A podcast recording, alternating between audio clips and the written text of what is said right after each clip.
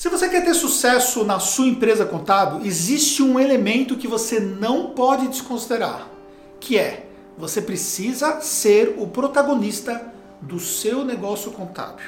Nesse vídeo aqui, eu vou te contar o que é que você precisa fazer para assumir esse protagonismo. O que é que você precisa evitar? Quais são os elementos que eu aprendi nos últimos anos como empreendedor contábil que fez grande diferença para os resultados que nós temos hoje. E uma coisa importante para você: esse vídeo aqui pode mudar a sua visão em relação a você mesmo, as suas ações e os seus resultados. Só que para que você possa tirar proveito, você precisa de fato assistir o vídeo inteiro. Eu quero ver um comentário seu do que você assistiu, o que você achou e também, se você acha que faz sentido para alguém, manda esse vídeo para alguém. Isso é muito importante para mim, porque é um feedback desse conteúdo que eu estou colocando aqui para você. Então, combinado? Vamos lá. Primeira coisa que você precisa entender sobre esse papel de protagonismo. O seu cliente, ele não é dono do seu negócio contábil. Anota aí. O seu cliente, ele não é dono do seu negócio contábil. Anderson, parece um pouco exagerado o que você está falando. É claro que eu sou dono do meu negócio. Será mesmo que a gente age sempre como se nós somos o dono do nosso próprio negócio contábil? Quando você, por exemplo, se coloca numa situação onde o cliente ele pode dar ordens, quer seja para você, quer seja para o seu time, você está perdendo o papel de dono do seu negócio contábil. Ah, mas obviamente nós temos que prestar um excelente atendimento, nós temos que ter uma relação de respeito com o nosso cliente, nós precisamos atender aquilo que ele precisa de fato. É óbvio que sim. Mas isso é uma diferença muito grande entre você atender alguma coisa do seu cliente e você cumprir uma ordem do seu cliente. Quando o cliente, por exemplo, dá ordem, ele está dizendo o seguinte: ah, eu vou te pagar como eu quero te pagar, eu vou ser atendido como eu quero ser atendido, porque eu estou pagando e muitas vezes sequer está pagando, mas esse é um outro assunto que a gente já vai falar já. Agora, é preciso entender que uma relação profissional era uma relação bilateral. E como sendo bilateral, existem obrigações para ambas das partes. Obrigações essas que começam com um processo documental que é o contrato dessa relação. E é uma coisa importante que você precisa entender. Quando você se coloca numa situação de aceitar aquilo que o cliente quer, tudo aquilo que o cliente quer, você coloca em risco o seu negócio contábil. Vou dar alguns exemplos para você. O cliente, por exemplo, que quer ser atendido da forma como ele quer ou como ele acha que deve ser atendido, ele simplesmente pode sugar a energia do seu time ou até mesmo a sua própria energia. E aí o balanceamento entre o valor que é pago pela prestação de serviço e a energia consumida por essa prestação de serviço não, não fecha. E aí você tem ali uma carteira de clientes bacana, onde você tem vários clientes que realmente te geram resultados, uma relação muito gostosa de se ter, só que você tem meia dúzia de clientes que sugam a sua energia e a energia do seu time. E aí você começa a ter problemas, até mesmo de motivação dentro da própria contabilidade. Por quê? Porque você se colocou numa situação de que você não pode dispensar um cliente, de que você não pode dizer não para um cliente, de que você tem que aceitar aquilo que ele acha que tem que ser assim. As coisas não são assim. E se você acha que é diferente, Imagine, por exemplo, você chegando numa loja e você chegando na loja achando que você pode fazer aquilo que você acha que deve fazer. Você pode tratar mal os vendedores, você pode pegar uma roupa, escolher uma roupa, ah, não gostei dessa roupa, não joga no chão e deixa que alguém pega, porque no final das contas existem pessoas para fazer esse trabalho. Você chega lá na hora de pagar, você simplesmente fala, ah, depois eu passo aqui para poder pagar, beleza? Você já sabe o que vai acontecer, né? Vamos chamar o segurança. Se você estiver no shopping, você vai ter alguns alguns incômodos em relação a essa situação. Ou seja, as pessoas não podem agir no estabelecimento comercial como elas agem, como elas acham que podem agir, entendeu? Porque existem regras. No seu negócio contábil também precisa existir regras. E você precisa ser capaz de impor essas regras. Da mesma forma que você impõe uma regra para um filho, você não pode deixar o filho fazer o que ele acha que deve fazer. Da mesma forma também, forma também você impõe uma regra para o seu cliente. Claro que você não pode ser uma pessoa onde você se acha como estando na razão, porque o seu cliente sim tem muitas vezes razão daquilo que ele fala. Pedir desculpa quando as coisas realmente não ficaram do como deveria ser, enxergar que o seu negócio não é perfeito, faz parte do jogo. mas se colocar numa posição de inferioridade pelo fato de você ser um prestador de serviço e de ele ser o cliente, isso não funciona. Como eu disse para você, e por mais óbvio que isso possa parecer, mas é uma coisa que não é muito prático, não é muito comum para alguns profissionais conseguirem enxergar, que é que existe uma relação bilateral. E essa relação bilateral vai fazer toda a diferença. O segundo aspecto que eu quero dizer para você é que nada substitui o lucro. Tratando especificamente dessa relação bilateral, para que essa relação seja sadia, nós temos que ter lucro nessa operação. Tem que ter lucro na prestação de serviço, como tem que ter lucro para o cliente que está recebendo o serviço prestado. Se ele recebe um serviço prestado que está aquém daquilo que foi contratado, ou esperado, ou combinado, então ele está sendo ali punido de uma forma injusta em relação a essa prestação. E você não pode também é, entregar esse tipo de serviço para ele. Por outro lado, também, você também não pode trabalhar de uma forma onde você vai ter prejuízo dentro de uma operação. E muitas vezes, e muitas vezes, aí outro fator que envolve o protagonismo. Muitas vezes a gente se, se vê refém de um cliente, ou porque ele tem muitos negócios conosco, e se jogar na ponta do lápis, porque assim, isso é uma coisa que nós aprendemos dentro da contabilidade, é fazer conta. E você precisa fazer suas contas. E a gente coloca ali na ponta do lápis e a gente percebe, por exemplo, que aquele contrato ele é um contrato deficitário. Tá, você vai chegar lá chutando balde, ah, porque assisti o vídeo do Anderson, agora vou sair. Não, porque também você tem que considerar outros fatores. Mesmo sendo um contrato deficitário, nós podemos ficar um pouco refém em relação a esse contrato, porque não é uma coisa que você vai mudar da noite para o dia. Mas você precisa colocar um prazo de término para um contrato deficitário. Você vai colocar a seguinte situação: eu vou atender esse cliente até essa data, e até essa data eu vou gerar clientes que vão substituir e depois eu não vou ficar com dó de cancelar esse contrato deficitário. Porque nada substitui o lucro. Você pode até consumir o seu lucro para você fazer o seu escritório crescer, investir em marketing, mas você não pode ter um contrato deficitário. Porque ao ter um contrato que não gera lucro, você coloca em duas situações completamente é, inoportunas em relação ao negócio. Primeiro que você está gerando prejuízo de um contrato. Segundo que você está correndo risco sem ganhar absolutamente nada.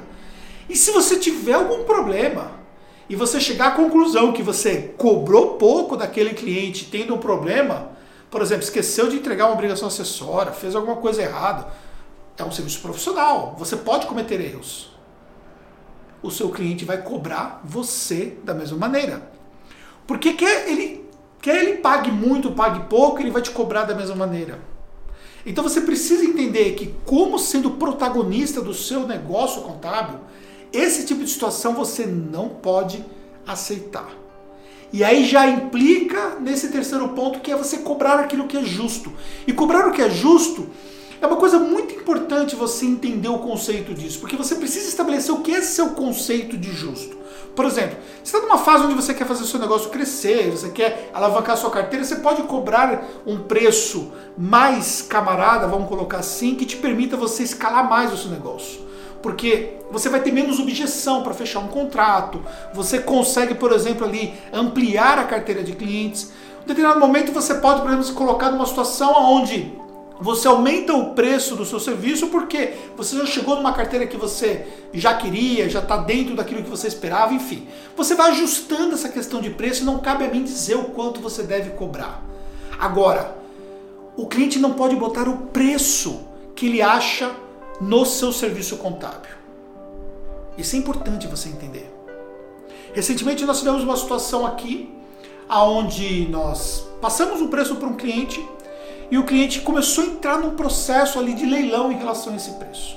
Tá bom. É condizente, de repente a gente dá 15%, 10%, tudo bem, a gente sempre vai ter ali uma margem se acaso o cliente precisa negociar para fechar o contrato e pronto, acabou, entendeu? Só que a gente sabe qual é o vulto do serviço. Eu sei que vai pegar uma parcela da minha operação e vai, essa pessoa vai estar tá ali envolvida para executar. Eu sei que nós temos um processo depois de apresentação, existe uma responsabilidade técnica do serviço, entendeu? Meu, é, é o preço pela coisa, entendeu? É a mesma coisa que você contratar, por exemplo, um serviço médico, uma cirurgia. Ah, o médico não está ali de graça, ele estudou para estar ali, ele fez especializações, tem uma estrutura de um hospital para fazer uma cirurgia.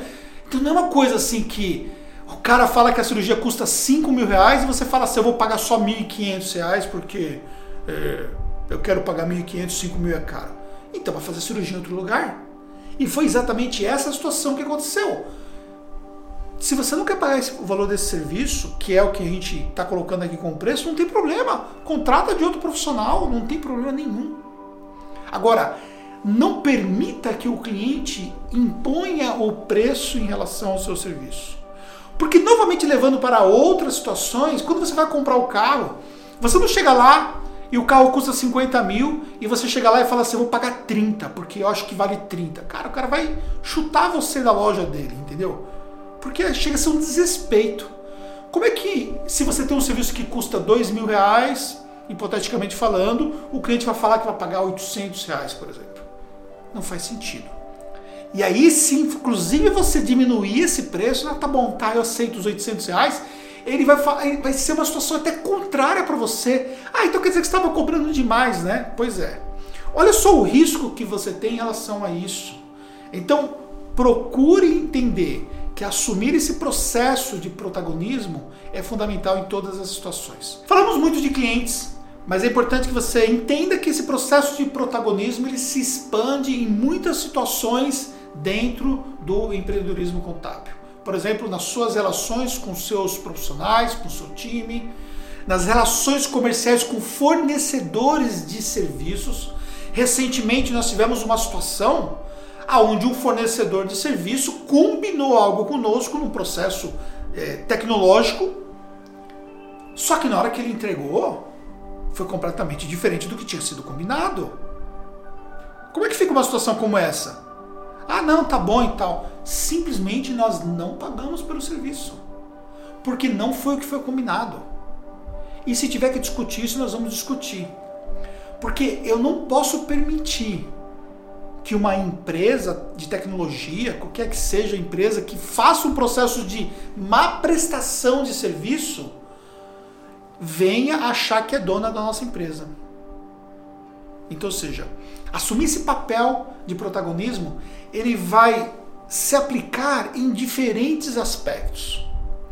Em diferentes aspectos da, do seu negócio, da sua função como gestor, da sua vida profissional, quando você se enxerga de uma forma inferiorizado ou inferiorizada em relação ao que você é como profissional, você começa a perder a sua função protagonista. E isso, consequentemente, começa a te implicar em você se colocar nesse tipo de situações. Eu sei que as coisas, quando você, por exemplo, ainda não tem segurança técnica, quando você talvez já tenha enfrentado alguns tipos de problemas antes, entendeu? Existem aspectos que de uma certa forma tende a nos moldar, a nos colocarmos numa situação de uma forma mais inferiorizada em relação a isso. Mas nós temos que construir isso no dia a dia. Se você acha, por exemplo, que tecnicamente te faltam algumas coisas ainda, tudo bem, corre atrás, vai estudar, vai aplicar tecnicamente. Se você acha que ainda faltam aspectos, por exemplo, de você saber se vender melhor, que você poderia ser uma pessoa mais convincente num processo de venda, que falta ainda você construir melhor uma relação de marketing em relação à sua marca empreendedora, para que você possa ter melhores resultados, para que você possa realmente conseguir se valorizar melhor, tudo bem, vai estudar isso. Mas acima de tudo, a valorização é uma coisa que vem de dentro para fora. Se você dentro de si, se você dentro de você mesmo, você não sentir-se valorizado, você não saber que o seu trabalho é importante, você não vai conseguir ter ali esse papel protagonista. Olha só o tamanho da responsabilidade que nós temos aqui na nossa empresa contábil. Quantidade de pessoas envolvidas, são dezenas de pessoas atendendo centenas de clientes, aonde tem muitos fatores envolvidos para que essa engrenagem ela funcione de fato. Tecnologia, processos internos, conhecer aspectos técnicos da legislação, saber exatamente como lidar com o processo de relação com o cliente, rastreabilidade dos atendimentos. São muitos fatores, entendeu? Agora, no meio de um processo pandêmico que nós estamos vivendo aqui, onde eu tenho que me preocupar com a saúde da minha equipe ainda, para que as coisas realmente fluam. E aí, eu não vou ser o protagonista do meu negócio? Você acha que o meu negócio vai dar certo? Leva um pouco para o seu negócio. Se você não assumir o seu papel, você vai comprometer os seus resultados.